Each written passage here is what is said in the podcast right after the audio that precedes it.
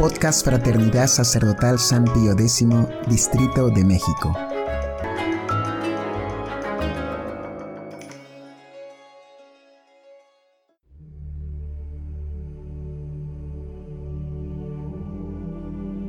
Hojita de Fe número 61.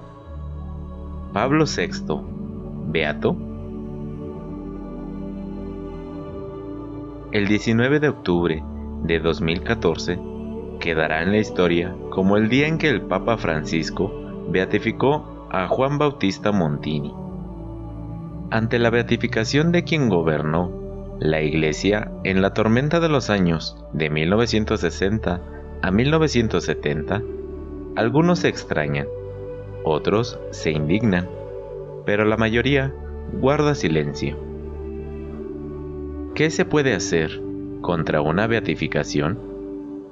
¿No es el término de un proceso en forma canónica, durante el cual se han examinado las virtudes del servidor de Dios y se les ha considerado heroicas?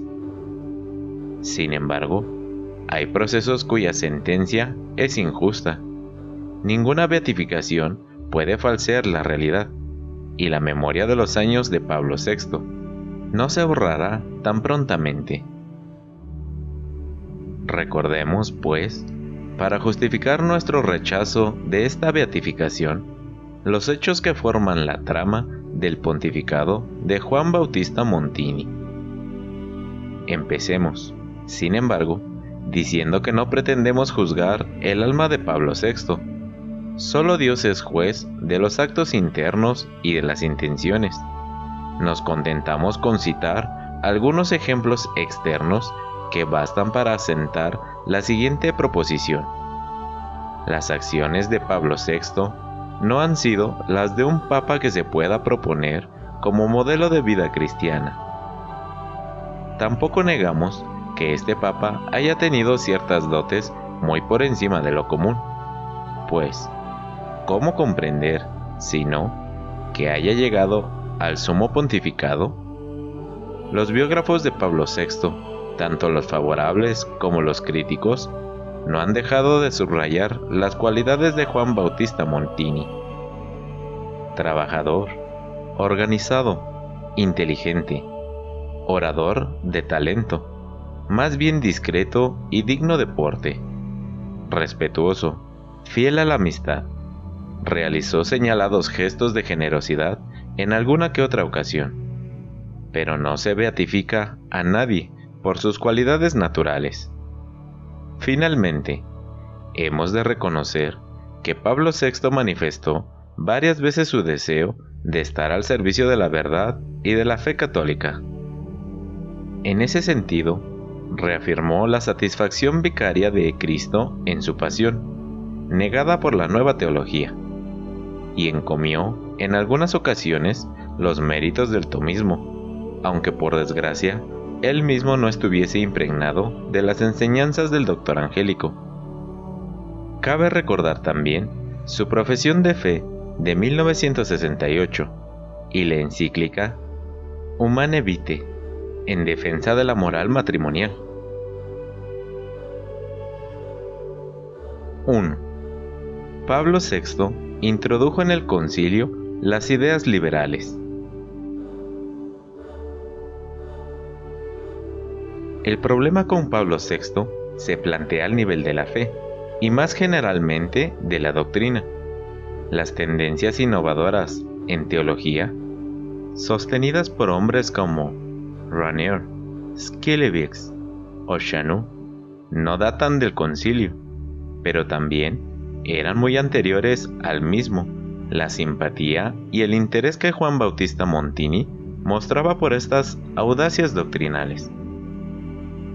Ya mientras estaba al servicio de Pío XII, en la curia romana, fue el principal sostén de los teólogos conflictivos con el Vaticano y el Santo Oficio consideraba la filosofía de Blondel como válida. Defendió varias veces a Congar, de Lubac, Witton y Mazzolari contra las amenazas de sanción del Santo Oficio, cuando los libros de Carl Adam iban a ser denunciados al índice fue Monseñor Montini, uno de los hombres de confianza del Papa, quien los escondió en sus apartamentos, para difundirlos luego discretamente. ¿Eso es virtud heroica? Cuando Juan XXIII convocó el Concilio Vaticano II, Juan Bautista Montini era arzobispo de Milán. Al fallecer Juan XXIII, entre la primera y la segunda sesión, fue elegido papa el cardenal Montini, que asumió el nombre de Pablo VI. Y como había depositado muchísimas esperanzas en ese concilio, decidió continuarlo y mantener el rumbo que ya llevaba. Pablo VI apoyó indiscutiblemente, con su autoridad, la toma del poder durante el concilio por parte del ala liberal, representada por los cardenales Daphner, Lercaro, Cuny, Leonard, Suenen, Alfric, Frix y Ledger, en detrimento de la línea tradicional representada por los cardenales Ottaviani, Siri, Agaganian y Monseñor Carli, fieles a la herencia multisecular de la que Pío XII se había mostrado verdadero depositario. Sesión tras sesión, declaración tras declaración, Pablo VI apoyó aunque con aires de moderación, la revolución en tiara y capa pluvial, que se desarrollaba ante los ojos espantados de los obispos aún clarividentes. Para la historia, es el gran responsable de la firma de documentos funestos tales como son Lumen Gentium, Gaudium et Spes, Nostra Etate, Unitatis Redintegratio, sobre todo, Pablo VI, ganado ya antes del concilio para el principio de la libertad religiosa, promulgó la declaración Dignitatis Humanae, que afirmaba sin ambigüedad lo que sus predecesores habían condenado como opuesto a la doctrina católica. ¿Cómo suponer que la proclamación del derecho civil a los cultos erróneos y las presiones ejercidas sobre los gobiernos católicos del mundo entero para que aceptaran la laicidad sean indicios de virtud y de vida? Piénsese tan solo en el gran número de almas que arrastradas por la corriente de la nueva laicidad y de la apostasía de las leyes, acabaron por perder la fe de sus padres. Si Pablo VI amó tanto ese concilio, fue porque la orientación general de esa gran asamblea correspondía a las aspiraciones íntimas de su espíritu. El concilio fue una apertura de los hombres de iglesia hacia el mundo. Ahora bien, Pablo VI amaba el mundo moderno y deseaba sumirse en él y sentir con él. Interesado por todas las realidades humanas, mantuvo siempre un juicio benévolo sobre el pensamiento moderno su filosofía, su cultura, su arte, sus ideales. Lo que él amaba en el mundo era el hombre. La humanidad estuvo en el centro de su reflexión, aunque de vez en cuando denunciara un antropocentrismo exagerado. Al hombre volcó todo el trabajo del concilio, que él mismo resumió, en la clausura de la cuarta sesión y de todo el concilio, con las siguientes palabras el humanismo laico y profano ha aparecido en toda su terrible estatura y en un cierto sentido ha desafiado al concilio. La religión del Dios que se ha hecho hombre se ha encontrado con la religión porque tal es el hombre que se hace Dios. ¿Qué ha sucedido? Un choque, una lucha, una condenación. Podía haberse dado, pero no se produjo la antigua historia del samaritano ha sido la pauta de la espiritualidad del concilio. El descubrimiento de las necesidades humanas ha absorbido la atención de nuestro sínodo. Vosotros, humanistas modernos, que renunciáis a la trascendencia de las cosas supremas, conferidle siquiera este mérito y reconoced nuestro nuevo humanismo. También nosotros, y más que nadie, tenemos el culto del hombre, Fin de cita. 2. Pablo VI reformó la Iglesia según el mundo moderno.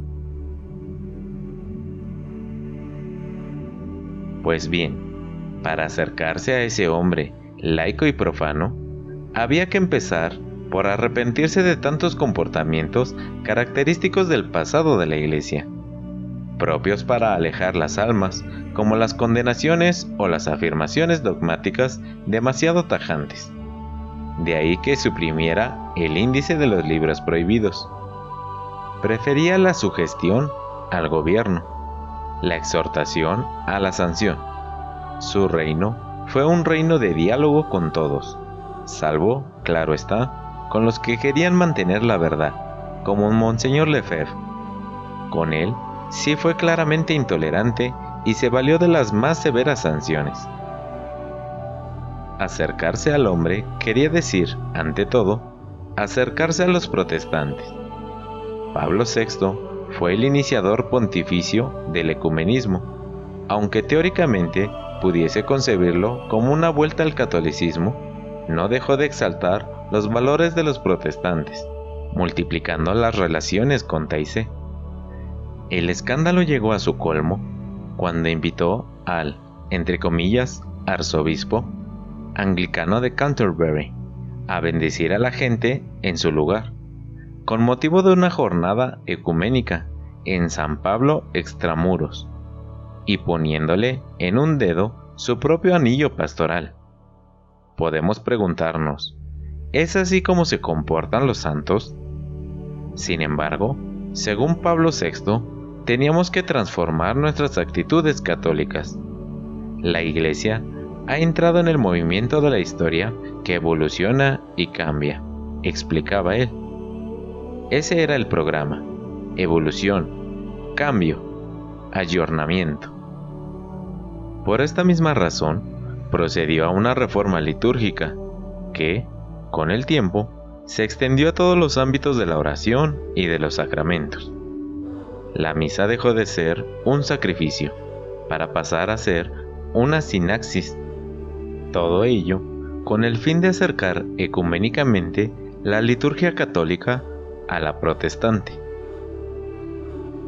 Continúa diciendo, la cena del Señor, o misa, es la asamblea sagrada o congregación del pueblo de Dios, reunido bajo la presencia del sacerdote para celebrar el memorial del Señor.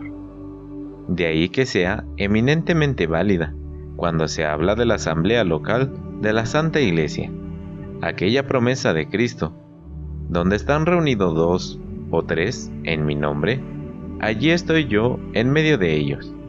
Mateo 18:20 Constitución Misale Romano número 7 Tanto esta nueva definición de la misa como su rito se aleja en su conjunto como en sus detalles de la teología católica de la Santa Misa, tal como fue formulada en la sesión 22 del Concilio de Trento, como lo denunciaron los cardenales Ottaviani y Bakshi. Por lo que al comunismo se refiere, Pablo VI no solo se negó a condenar durante el concilio ese gran error de los tiempos modernos, a pesar de las súplicas dirigidas a él por numerosos padres conciliares, sino que luego sostuvo una política de benevolencia hacia los países comunistas, la famosa Ostpolitik, cuyos frutos fueron tan amargos para los católicos. En efecto, en defensa de su Ostpolitik, Pablo VI abandonó al Gulag soviético para su obstinado silencio a millones y millones de católicos, deportados a campos de concentración o simplemente asesinados, y dejó que los comunistas ocuparan naciones hasta entonces católicas. El cardenal Mitzenti, a quien Pablo VI, por pedido expreso del gobierno comunista, le exigió su renuncia como primado de Hungría, confesaba consternado. Pablo VI ha entregado los países católicos en manos del comunismo. Conclusión Ya durante el concilio, Pablo VI encontró la oposición de ciertos obispos, que presentían la crisis que iba a atravesar la iglesia, y no se equivocaban. Esta crisis fue terrible, y lo sigue siendo.